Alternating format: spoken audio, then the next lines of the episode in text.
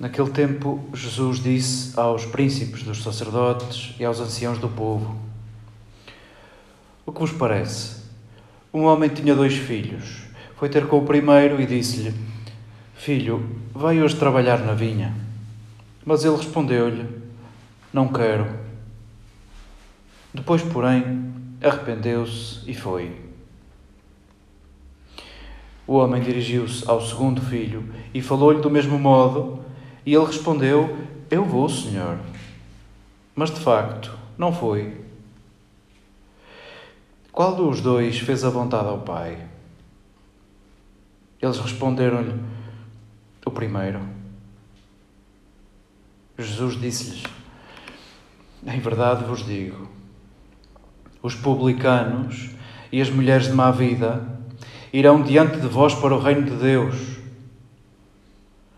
João Batista veio até vós, ensinando-vos o caminho da justiça, e não acreditastes nele.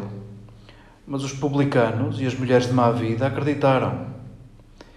E vós, que bem o vistes, não vos arrependestes acreditando nele. Queridos irmãos e amigos,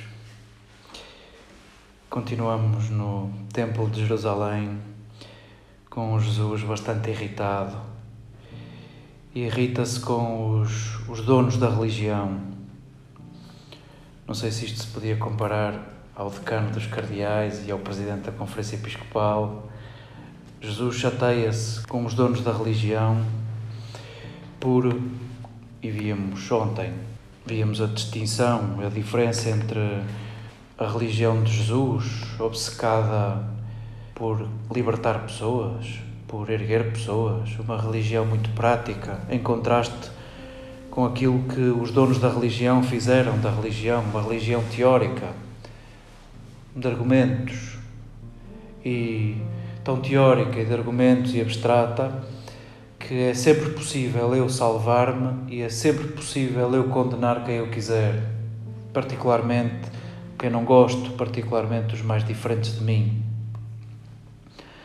E para ilustrar esse contraste, Jesus inventa uma história.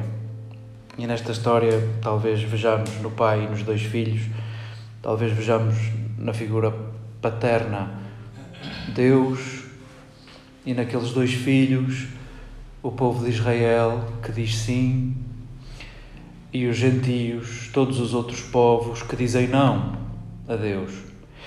E o que aqui acontece o elogio que Jesus apresenta nesta história inventada por ele é o que não se vê. Jesus elogia o invisível.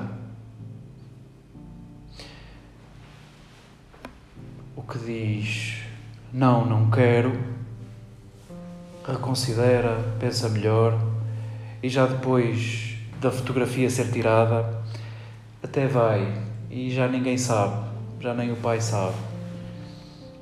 E o outro que fica bem na fotografia diz sim e acaba por não ir.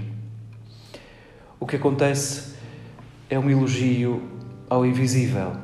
E se quiséssemos, a religião teórica baseia-se no visível das práticas e a religião prática de Jesus baseia-se no trabalho interior.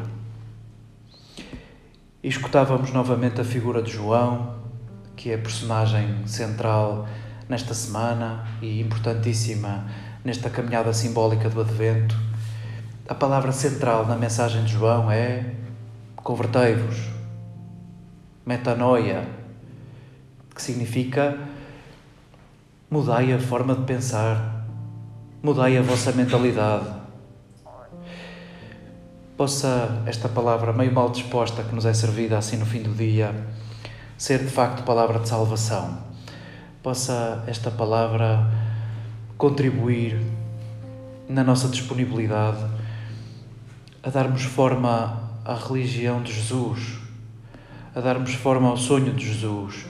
Queremos passar de uma religião assente na nossa maneira de pensar, uma religião assente, porventura, na visibilidade e nas práticas, uma religião com uma carga de abstração e de argumentação teórica que permite eu estar sempre do lado certo e outros poderem ser condenados por mim, a passarmos a uma religião onde nós não sabemos tudo da vida dos outros e há o mundo invisível que nós não controlamos e queremos respeitar porque somos semelhantes, somos todos frágeis.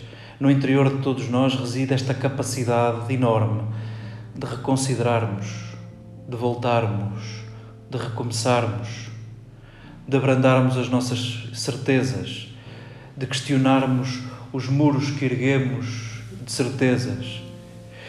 Possa este texto, possam estas palavras abrir brechas nas nossas certezas é por essas brechas que entrará a luz.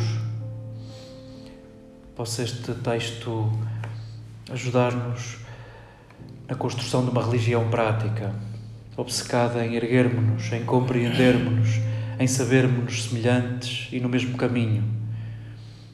Possa este texto ser legenda deste tempo simbólico do Advento e estímulo ao caminho de todos os dias.